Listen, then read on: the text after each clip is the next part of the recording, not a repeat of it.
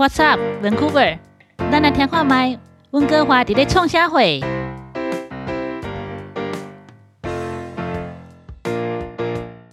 各位听众，大家好，我们今天很高兴，AGUC 我们的录音节目再一次邀请到我们的来宾 Jason，Dr. Jason 郑啊，这个是在我们温哥华执业的一个医生啊，今天来在我们的节目当中要告诉我们啊，我们如何在这个疫情之下，在生活习惯改变下，我们能够有什么样？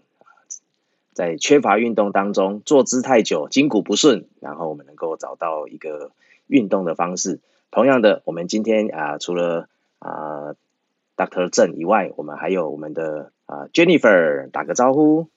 大家好，我是 Jennifer。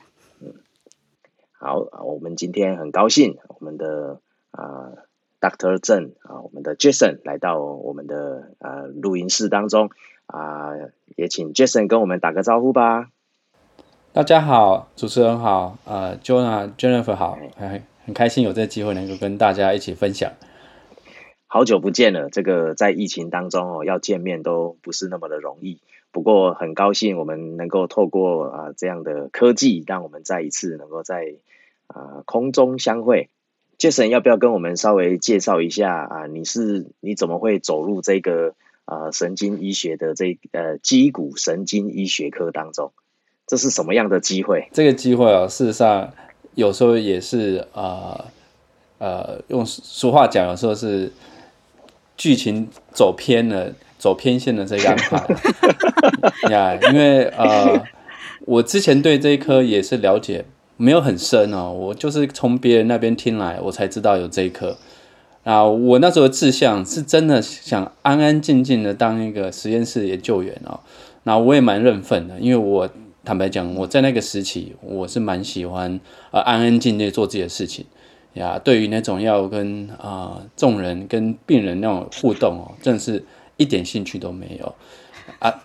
只是因为真的是剧情走偏了，我那时候都还有去呃报名一些学校、一些课程哦，都不是跟 chiropractic 有关系呀，纯粹是呃父母有在提呀，然后朋友一直在介绍，然后。才去啊了解了之后，才愿意走走这条路试看看这样子。但是你现在这个工作在帮助人方面有很大很大的益处，所以我觉得这样的安排是非常好的。我自己真的觉得很好，我我都不是在臭屁，我事实上呃 进去读了，自己说很好，然后说不是在臭屁，就是我是平心而论的讲而已。我大概就学就了大概一年多。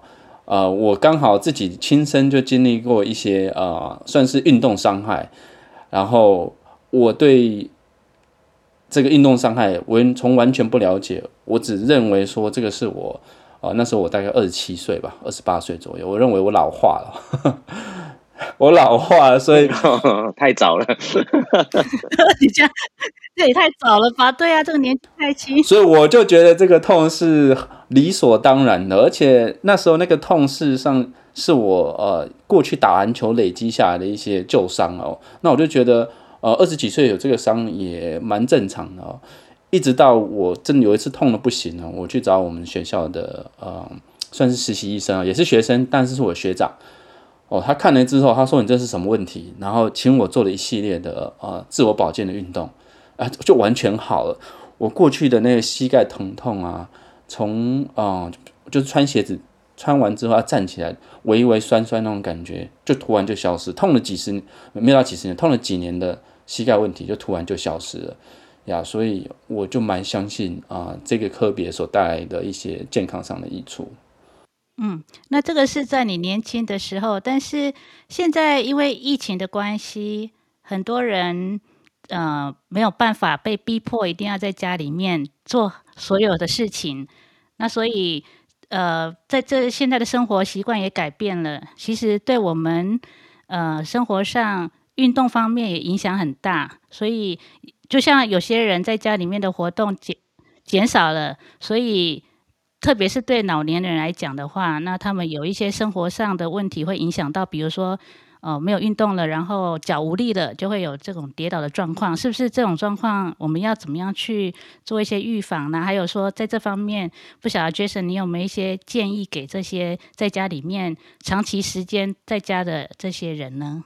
建议是蛮多的，以我过去这一年半的临床经验看到，啊、很多呃来患很多患者来诊所找我，他们所面临的问题，啊、往往跟过去有一些许些许的啊、差别比较多，真的就是啊、在居家保健上疏于呃运动，然后疏于自我照顾。那只是呃对普罗大众来说，他们总觉得一听到运动就是会想到是去健身房。他说我在家我能做什么、啊？这种事情就我家也没器材，什么都不能做。然后他们又怕啊、呃外出运动会受感染。当然这个我们晚点可以来说啦。那以我目前的了解来讲啊、事实上最好的运动不是啊、那种很华丽啊、网络上看到那些啊、穿的漂漂亮亮去健身房做的，都不是。像最好的运动是有办法踏踏实实天天做很简单的运动。所以呃，我过去在节目如果有在介绍运动，事实上我都介绍那种很简单。患者听到说乍听这样说啊，这 简单的要死，会会有效吗？这样怎么有帮助这么大？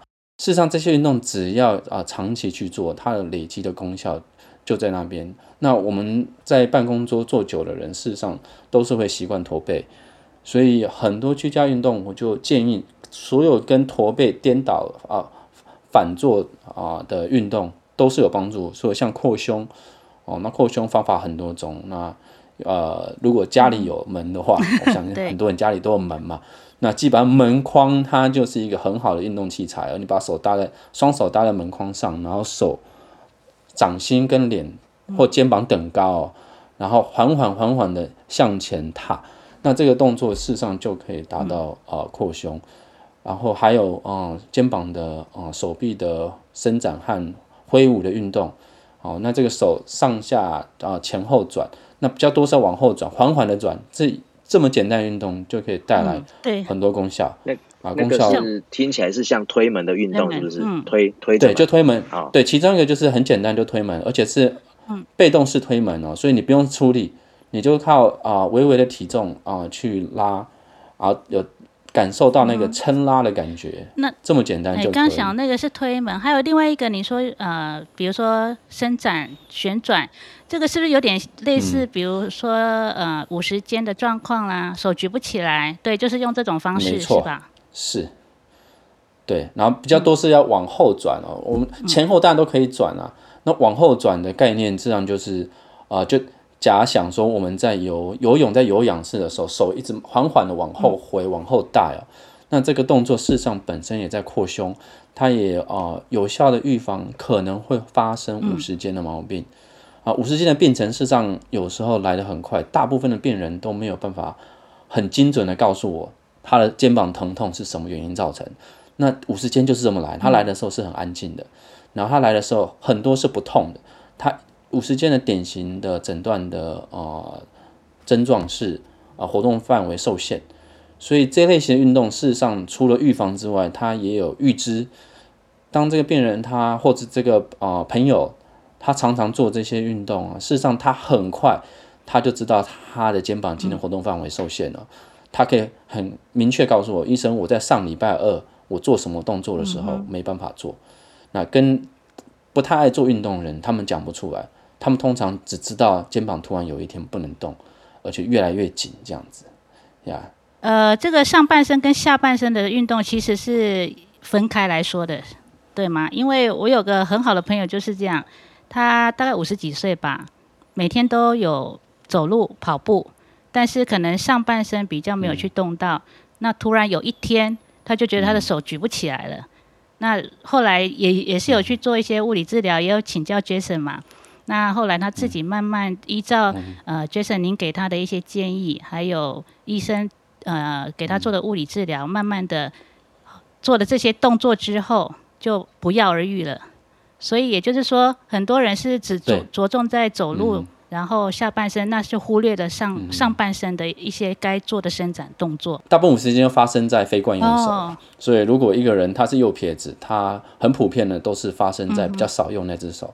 这就是为什么他这么的隐形哦，他感觉好像是肩膀隐形的杀手，因为他那个手那只手常常被我们忽略。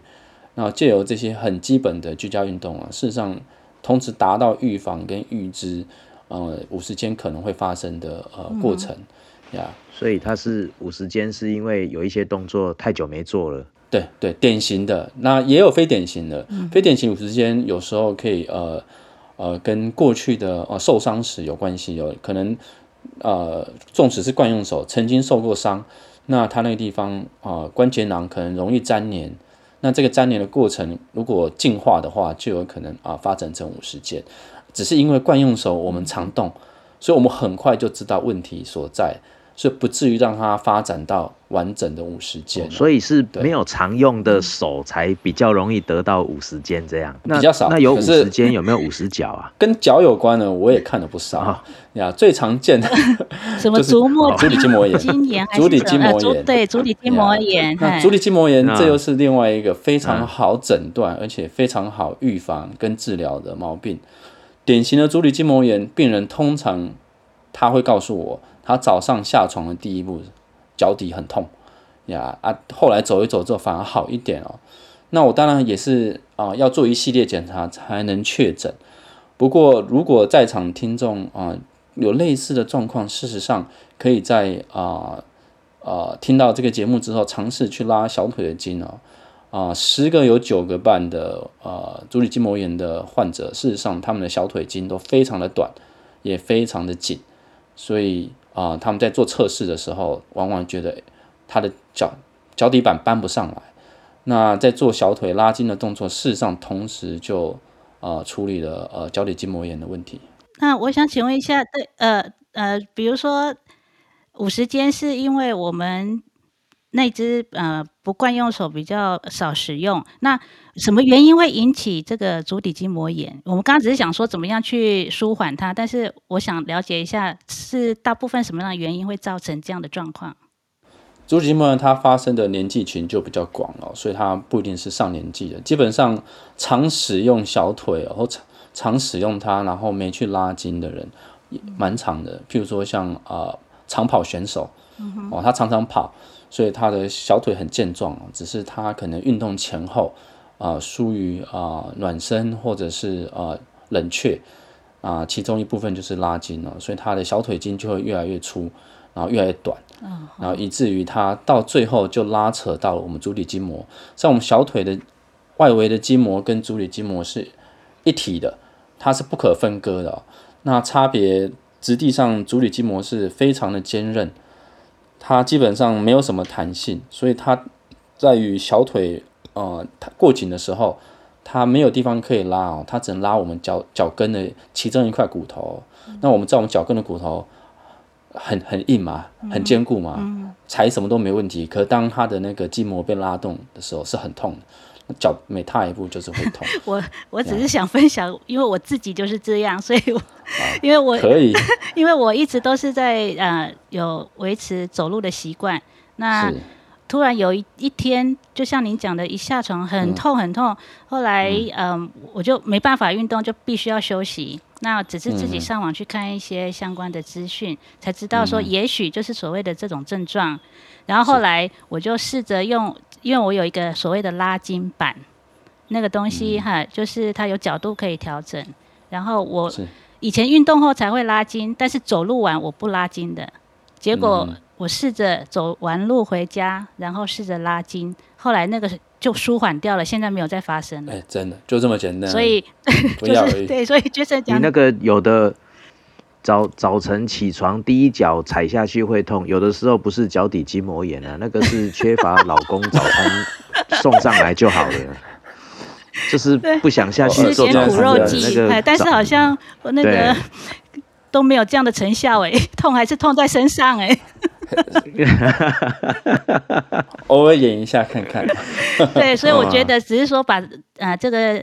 经验分享，也许就像呃扭拉筋板也好，或者像 Jason 刚刚所建议的这些动作做完以后，都舒缓很多。所以运动完、走路完、跑步完，也是要把它暖暖回来哈。对，没错呀，因为那个那个动作很重要。是是，因为谁谁会去想说走路还要 还还回来还要拉筋，对不对？比较少想到对了，对了，嗯呀，那他有时候跟很多症状一样哦，他一部分也是体质，还有遗传哦，呀，所以有些人体质啊、因为有些人他天生的那个肌肉的紧度啊，哦和他容易诱发发炎的原因哦，有时候是跟他的体质有关，对哦啊，所以很难说有些状况啊，这这个人一辈子都不知道什么叫做足底筋膜炎，可有些人动不动就足底筋膜炎、哦也是有的。哦，所以跟遗传也有关系，天生。就对他像这个都不是呃创伤所造成的，有时候就跟体质有关。哦，是哦，嗯，那跟体重有没有关系？哦，也有有 真的有。对，通通太重了。也会，对，是，对啊。事实上，这个就进入到另外一个啊蛮有趣的话题了。事实上，我也看了很多病人哦，都告诉我，过去一年半他们体重都上升了。哦，这个对啊。对，啊，没办法运动量减少，嗯，然后他们的痛症啊，有部分呃，不是每个人啊，有部分真的是体重过重，因为合合理的去想哦，这是一个简单的呃物理题哦，当你体重过重的时候，你压在关节、压在身上每一个角落，它所承载的压力就是比较大，那要受伤的机会通常是比较高的，嗯呀，所以适当的减重也是可以呃减少一些伤害的发生哦。那那像现在疫情，有很多人他是靠着电脑来工作的哈，或者是学生也是。那我们用了电脑，我们可能是坐着，你坐着看电脑啊，那个姿势一下来，如果是正常上班时间八个小时，那再来以后我们又不能出去，然后我们的休闲运动跟时间又花在电脑。所以那个坐姿这么久，有的时候连自己酸痛哦都不晓得到底是哪里不舒服。那请问有没有什么样的运动能够帮助在在这样坐太久的情况下，能够舒展我们的筋？诶，事实上，刚刚有讲到肩膀哦，那个运动事实上就已经舒展了，可能会造成驼背，还有甚至是呃五十肩的这个毛病哦。那还有一些运动，事实上事实上要是要站起来的，然后很简单，它实际上就是离开那个座椅，然后在啊、房间在那个办公室稍微走一走。哦，不要小看这个，因为连这么简单的运动都也预防到另外一个问问题哦。事实上，很多人坐久了，他下肢的血液循环也会受影响，那所以有些也会出现啊脚酸胀的问题。那我们下肢的血液静脉回流，事实上是靠小腿肌肉收缩把它推送回来的。如果我们不走，我们只站或只坐，事实上我们呃静脉血液回流就是要靠静脉的呃瓣膜，所以常常有些人说啊，我的脚坐太久，有出现静脉曲张的问题哦。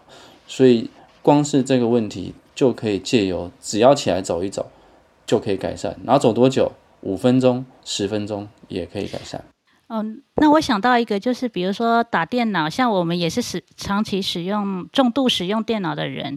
那我看到有一些，比如说像银行行员，或者是有一些甚至办公室人员，他们会有所谓的站立式的桌子，就是站着打电脑。实际上，这也是对于我们所谓呃这些舒缓也有帮助，是吧？嗯，有，它对腰是帮助是比较大，因为事实上我们呃座椅的设计，事实上对腰它的呃负载是比较高的，所以啊、呃如果能够及时的站起来，事实上它是降低对对腰部的负载哦，呀，所以在这一类型新新式的呃办公环境，事实上就会设计那种高度是可以调整的呃桌子。或者是它是本身就是一个要你站立的一个桌子，它鼓励你站，多站少坐。然后上站的时候啊，脚就可以在下面做一些功夫了。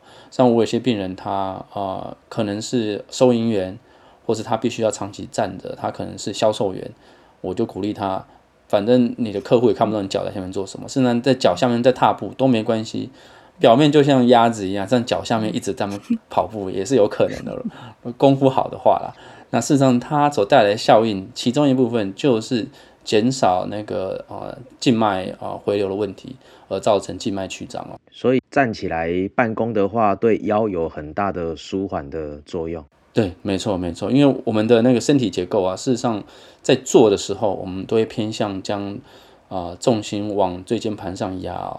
像我看比较多啊，椎间盘出问题的病人，如果是啊非啊劳动性工作朋友的话，大部分都是坐太久造成的。那那有以前都会看到人家说坐太久，然后起来扭腰，然后转腰，那个那个动作好吗？为什么有的人说不要去做那种动作？非常好，实际上这就进入到一个呃，怎么建议会比较好？通常我的概念，我我鼓励人是，任何只要突破你现在那个不动的姿势，都是值得鼓励的。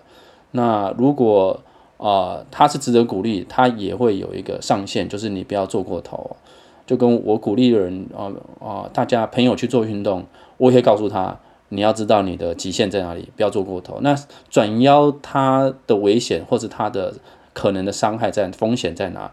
通常是因为椎间盘它在受压受挤压的那一瞬间，它不喜欢同时扭转啊，所以你就要确定啊，你你扭腰的那个时候，呃，你其他的啊肌肉啊都有介入稳了，然后你再扭转，或者是你在扭转的过程当中。不要刻意一定要扭转到极致，因为椎间盘在受压的那一瞬间，它是不喜欢过度扭转的，它有可能会把那个它的纤维外壁给扯破，然后让它很容易突出哦。哦，所以你的意思是说，做那个动作本身是好的，OK 的，但是不要太用力。对，不要太用力，也不要太快，缓缓缓缓的拉，那大概有拉到有肌肌肉有被撑开有放松就好。不需要到非常极致哦，因为到极致的时候，那时候肌肉就失去了保护作用，那一瞬间也许会爽快一下，可是要把那个椎间盘压伤的风险也瞬间提高了。哦，对，所以就是轻轻的、轻轻的拉，轻轻的转，然后慢慢的转，这样。对对，然后到极致就有点微酸就好了，然后停一阵子。啊，然后再就换边了。我我也不希望我的呃介绍的运动病人做太久，像拉筋啊，普遍来说，我的建议是同一个动作维持时间不要超过两分钟哦。像有些人他进入一个呃下腰一个状态，哇，撑得很舒服，可是他做一做就做十十分钟才起来，那他呃做受伤的风险会提高。那我不是说一定会你做你做两分钟一句马上受伤，可是它风险是。呃，每一分每一秒慢慢增加的，所以我建议每个拉筋动作两分钟就换边，两分钟就换边。哇，我如果下腰十分钟，我大概就爬不起来，直不起来，我大概直不起来。可以下到腰已经不得了了，还要十分钟。有些人就是碰都碰不到。我我下下腰下去就已经半条命了。所以如果有类似的状况，就要小心了。呀，事实上很多拉筋动作我都鼓励。少做下腰，实际上是一个我鼓励不要做的运动啊。然后有有机会，等一下我们再接触这话题，我们再来说。事实上有很多比较好的运动呀，可以取代这一类型的运动。那我只是想到刚刚我们讲打电脑，还有一个族群就是低头族，我也是重度使用者。就是我们头哎，这个肩颈部分的第呃有没有一些动作？因为呃我看过一些节目说不可以乱甩。或者是做一些很激烈的转动运动，这样的话会很伤我们颈部。那 Jason 不知道有没有什么样建议的方式呢？我非常同意哦，像颈椎，它啊，它是我们大脑跟全身啊沟通的一个很重要的枢纽，所以跟颈椎有关的运动啊，它的强度都是要低，而且都是要小心。所以啊，像呃刚刚讲的这个扭转，我们刚刚讲的是腰的扭转。同样的动作，如果发生在颈椎，它的伤害就不是只是腰疼哦，它做错的话是有可能造成啊下半身的一些神经性的问题。所以也是一样，腰啊头颈椎在转的时候，我们就是适可而止，当然就是要转啦。然后到底的时候，可能数数秒数，或者是数呼吸。好，我通常建议是五个呼吸之后，我们换另外一个动作，再转另外一边。那颈椎为什么这么重要？像颈椎在高速在甩动的时候。不只是肌肉容易拉伤哦，韧带也会拉伤，神经有可能拉伤，动脉也有可能拉伤。尤其是我们颈椎的 椎动脉，它是在我们颈椎的后面啊，它很细，它没有很粗哦，所以那椎动脉在高速转动的时候，有可能会被拉伤，然后造成那个剥离，那个是可以致命的。所以才说，如果呃。有呃年纪稍微稍长的人哦，任何跟颈椎有有关的运动都是缓缓的做就好。嗯，要缓缓的做。这跟年纪也没关系啊，我这样突然一转，我都快晕倒了，我 头晕目眩，所以还是要慢慢的做。对，慢慢转，慢慢转。那你讲的这个也是很重要，对啊。你你才二十几岁，听声音是二十几岁，没错。那我们我们如果在生活当中，我们如果说啊要啊养成这样的习惯来做这样的动作的话，不知道 Jason 你怎么建议？我们可以从哪边开始，然后怎么做？呃，如果在我完全不认识这个人状况之下，呃，他你只要有一个原则，因为坊间的运动我。懂不完，我也介绍不完哦。你只要原则就是，呃，如果能够动，就不要不动啊；如果能够站，就不要一直久坐；如果能够坐，就不要一直躺哦。所以看你的身体的状况。如果你身体状况是久卧在床，那我建议你能够起来坐起来，都胜过说躺在那不动。那如果你平常啊坐着，我觉得你就要多起来站。那平常你你有在站，可是你没有在动哦，我还就会鼓励你动。所以以这个做前提的话，事实上很多运动都可以尝试做呀。那我觉得最基本的运动，我凭凭良心讲，事实上就是走路啦呀，常常走，常常走，走路顾很多，走路是顾不到上半身，顾不多，可是他顾脚，他也顾心肺，然后也顾心情。像如果能够出去走一走啊，像现在疫情，呃。对于很多人心里来说，应该都是啊郁闷，都是负担很大的。那如果能的话，出去走走，换换呃景致，看看风景啊，看看人，看看动物，有时候对心情也是个帮助。所以如果能的话，我觉得第一个要做运动就是出外走，然后建我的建议是至少走三十分钟。啊，这三十分钟的基础是说啊，如果你能够走三十分钟，那它所带来的那个后燃效应啊，后燃就是运动停止之后，身体还继续代谢，它的效应是比较显著的。呃，这些呃呃有氧运动，它如果时间过短了，实际上它的效应就是你停的当下它也停了，可当身体能够进入后燃的话，那还有机会在运动停止之后，你身体还是继续维持某种程度的代谢。啊，然后维持一段时间。听说那个时候吃东西不会胖，有有这个传说啊，我也听说。就是因为它还对它还在燃烧啊，所以你要在呃一段的时间内赶快进食，嗯，这样就可以。不过还是看吃什么，要趁着趁着还在后燃的时候，赶快赶快吃东西就不会胖了。嗯，以前我朋友都这样跟我讲啊，所以他都他都在那个走路。我不知道他走多久，反正回来以后就拼命吃，所以基本上他现在很胖吗？他的体重已经破百了。是啊，真的不要听他这样讲。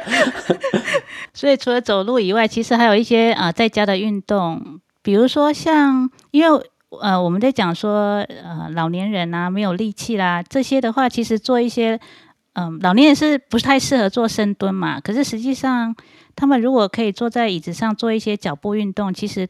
这样对脊椎、对血液循环都是有帮助的。对，没错。那老人、老年人是不适合做深蹲的。简单说，老年人不适合做年轻人做的深蹲哦。老年人他上深蹲做一些调整，然后多一些指导，事实上他的深蹲也可以让他呃降低受伤的风险，然后强化他的呃大腿的肌肉和臀部的肌肉。因为老年人他除了可能会有发胖的问题之外，另外一种反面常见就是肌少症哦，肌肉很少。那肌少症普遍的认知就是啊，肌少症有可能就是很瘦的人才会。可是现在有个新的词，实际上渐渐被大家认可，实际上就是瘦胖子，就是他没什么肌肉量，可是他很胖。那这些人他也会啊进入肌少症所带来的一些后遗症了。所以适当的走路和啊深蹲，只是他的深蹲是需要调整的。那这这这节目，因为我没办法示范，所以我就没有办法说明。那他的调整，其中有些是就坐在椅子上，直接就微微站起来哦。那他的深蹲是背后是有椅子撑着哦，所以如果坐累了就坐下来，就这么简单啊。那当然它还有变化性，完全取决于这个人的体适能哦。所以。老年人是不是不可以做深蹲？我觉得它不是个句号，它有可能是个问号。有些人可以啦，那有些人可能就啊，看状况可能不行。但我也是觉得有些过多都不行的，因为也许你在很积极的做一些运动，或者是你想要去克服的那些动作，反而会造成伤害。那一旦伤伤害到了，你就必须要停止运动，那反而呃副作用是差很多的。像有时候我运动很想呃多动几下，然后做做，结果做过头了，到最后就痛到了，痛到你就不能再做了。反效果。嗯，对，再怎么好的运动，它都有运动的风险啊，受伤的风险啊，所以呃，在运动之前啊、要做好准备，然后对自己的体适能也要有个评估哦。呃，我们可能对那个运动有了解，可对自己的体适能可能有时候不小心会高估，所以呃，可以的话，对身体评估之后，然后再去做。所以有些运动啊、真的不太方便呃，在这么短时间介绍，是因为每个人的那个体适能不太一样。如果能的话，针对啊、每个人他的体适能和他的期待，呃，他的期待值，然后我们设计一些运动，应该都可以帮助他。不过刚刚说的走路，基本上是一个呃难度相当低，可是功效很大的一个运动呀，所以我觉得走路是很多运动的基础。那 Jason，你会建议什么时间点去走路？呃，看住哪里了。如果住加拿大，事事实上只要天没黑哦，都是可以出去走啦。哦，所以这所以不限时间。有有机会有时间就赶快去走一走。对不限时间，不限，我是没有这么讲究啦。呀，这个如果走路哦，能够养成习惯，其实也是对身体的帮助很大。哎、怕的就是说那个不不想出去。那个从去年去年我们温哥华这边大概三月多就就就开始封城了嘛，然后一直到年底的时候，其实有很多我们教会在办的告别式，包含我们自己教会，我们那个老那个年纪大的老人，他们都是在家里摔倒的。那那可能就是啊、那时候都是想说，哦，他之前都常常运动，他可以走好几公里，而且他都走去公园，那去又走回来，结果没有想到一个疫情，大概半年多的时间，他原本的生活习惯被改变，他失失去了原本常常去公园走路的机会，才半年而已哦。结果他们都很多都在浴室，都在家里客厅跌倒，那一跌倒就就那个老人经不起跌倒啊，嗯。所以可能也需要鼓励哈、我们的这些这些家里的这些长辈啊，即使即使疫情，但是还是需要往外去运动、去走路，或者是呃，我想到公园去，或者是往户外走啊，如果戴着口罩，好像也行呐、哈。因为我目前看到的研究啊，事实上是挺呃已算还很安全的啦。呀，我知道有些人他呃可能不放心口罩要全程戴着，那个我不介意。说穿了，如果它能够让你安全，让你周遭的人安全，啊、我不介意。那如果你啊、的运动强度高一些，你有点喘不过气来，我所了解的是，呃，在维持安全的社交距离下，口罩拿下来在户外运动是呃，目前所了解是没有任何健康的疑虑哦。呀因为像我平常在外面散步，看到百分之八十以上的人都会戴口罩的。目前来说的话，对，因为我们所了解的这个病毒传染的途径，呃，目前在户外啊、它很多传染途径，事实上啊、它的成功率都很低啊。那在户外最常见的传染传染途径，其中一个叫做间接传染，就是啊、你运动呢所接触的这个物件被呃 COVID 的患者曾经接触过了，或是他在上面打个喷嚏，你碰到了，这叫间接传染哦。那另外一个叫做啊、呃飞沫传染，飞沫传染是他可能打个喷嚏，他所打出来的那个水珠啊，如果是在呃五个微米、五个 micrometer 以上、五个微米以上，那那叫做飞沫，那个是会啊、有机会啊、溅到你身上，那它就有传染的风险。只是大部分的飞沫它是会掉到地上的，而且是很快。到超过五微米啊、飞沫掉地上的机会是很高的。那另外一个是比较呃困难的，事实上就是小于五微米的呃飞沫，那英文叫做 airborne。所以当啊、呃空气传染，当一个呃呃传染病被界定它有空气传染能力的时候，就相当危险，因为空气 airborne 它基本上它在空中停留时间是很长的。有时候是二三十分钟以上。也就是说，你现在所走行经的这个路径，二三十分钟前，如果呃有患者经过，他打个喷嚏，那你接触碰到的感染机会是很高。那这类的症状在呃现象在室内更是明显哦。所以因为室内空气不流通，所以他啊打个喷嚏之后，它在空气中所产生的这个小于五微米的呃水珠是很有可能，那它可以成为那个病毒的载体嘛。那它可以停留二三十分钟以上。那在户外这一方面的风险，我觉得合理来评估，它是大幅下降的，因为空气是流动的，然后啊流动的时候，它会稀释啊在那个区域的病毒量哦。当病毒量下降到某种程度，事实上我们就认为它没有致病力了。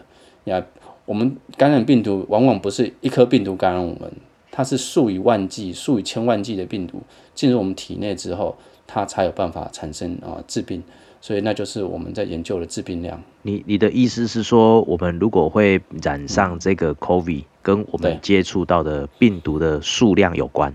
有，那这个病毒太新了，它的致病量我也不清楚，然后也不了解，只是可以合理的了解，合理的去跟大众解释，我们不用对 COVID 有那种太过于害怕，而以至于影响到我们太多生活作息哦。我们只要知道，啊，病毒到最后是很多时候是自己送进自己嘴巴的，所以戴好口罩、勤洗手，这样可以杜绝很多感染的机会哦。呀，然后少去呃密闭空间，尤其是当呃疫情爆发，然后人多的地方就少去，呀，应该就可以大幅下啊下降感染的风险。那那户外的公园其实还是算安全的啦，哈。对。所以，我们我们照理来讲，我们应该是要鼓励说，我们日常生活在户外的运动还是要继续，不要停下来。对，我的了解是是这个样子。对，嗯，尤尤其是现在哈，天气开始慢慢变好了，也没有那么冷了。哦，如果能够出去运动运动，然后把那个肌肉练回来，也许可以预防我们跌倒的机会。有有呀，以后如果有机会，我们可以再来讲讲 那个跌倒。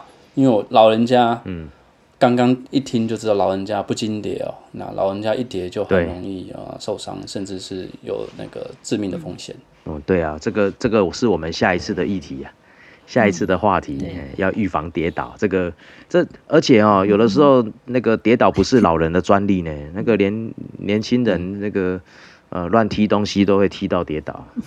现在一边玩手机一边走路跌倒的人很多哎。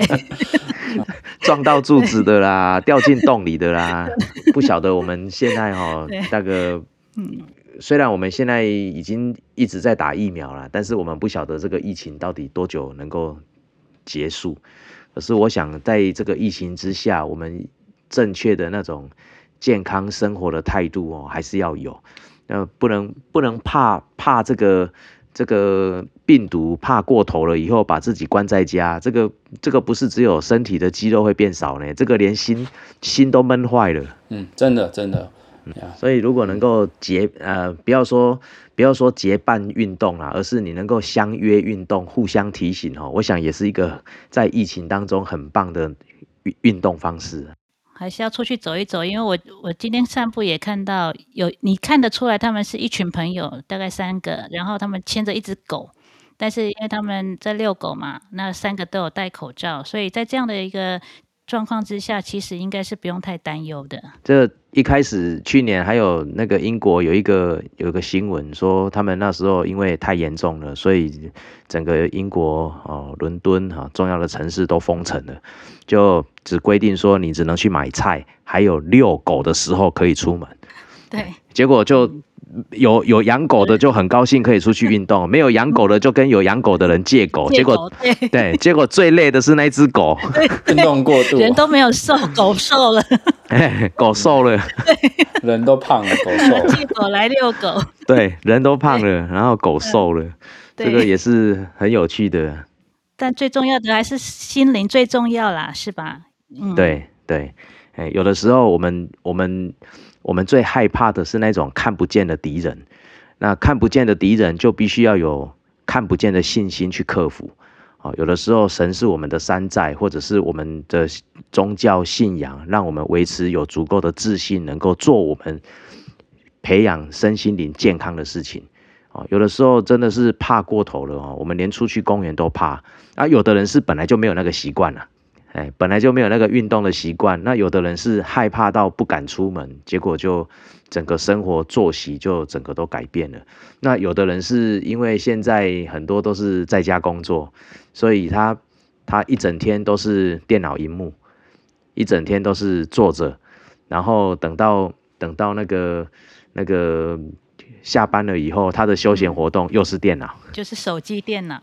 嗯，哦，那就，嗯，对，真的很辛苦。那不晓得杰森对我们呃呃节目最后啊，对我们在疫情当中的，特别是在家里面的运动，还有没有什么样的建议，可以让我们啊能够互相鼓励来来做运动的？呃，还好诶，因为有些真的没有看到人，很难介绍。不过我可以介绍一个很有趣的，对的一个活动可以做啦。它不是有趣啊，很有意义的活动，上就是打电话给朋友，打电话给家人 呀，然后可以的话聊聊天哦，因为见不到面嘛。然后，嗯，心灵健康也是要借由这个呃交易来来维持啦。然后，如果可以的话，呃，顺便唱个歌。然后锻炼一下心肺 也可以，那个这这个这类型运动可能也是一个另类的疫情所对可以我们可以做的事情。有有的时候我们眼睛用太多了哈，换用声音来听。对，因为心情好会影响到生理的，嗯，这是互相影响的。所以，所以我我们也那个鼓励去。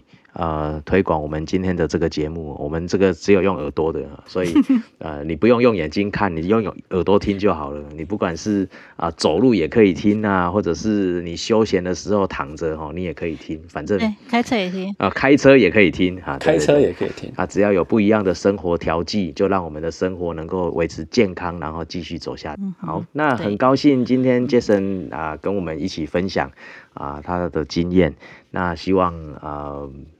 如果我们有什么样的问题，还有更深入的、更更个人的问题想要来问的话，其实也可以啊跟 Jason 联络，或者是跟我们哈，我们也会转借他的啊消息联络方式啊。Jason 目前啊，你你的诊所在哪边？我目前啊服务的诊所有两间哦，一间叫做 Century Health Care 啊，它是坐落于呃温哥华啊汉。啊，Richmond 两个地方的诊所，那我是在他温哥华的诊所服务这样子，那我也有在另外一间叫做 Rupert Health，啊，它也是呃在坐落在温哥华的一间诊所，啊，它能够照顾的呃基本上就是我们温哥华啊 Burnaby 甚至高贵点的呃族群啊大呃朋友这样子，这个这个呃。可能在疫情之期间哦，有很多人都因为筋骨不适哦，会特别去找找这样的那个医生哦。呃，这个我想这个也是要预约的哈。网络上面可以预约吗？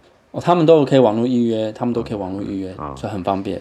嗯，那我们也会在我们呃节目的联络资讯里面会把这样的网网页资讯把它留下来啊，希望能够对大家有帮助。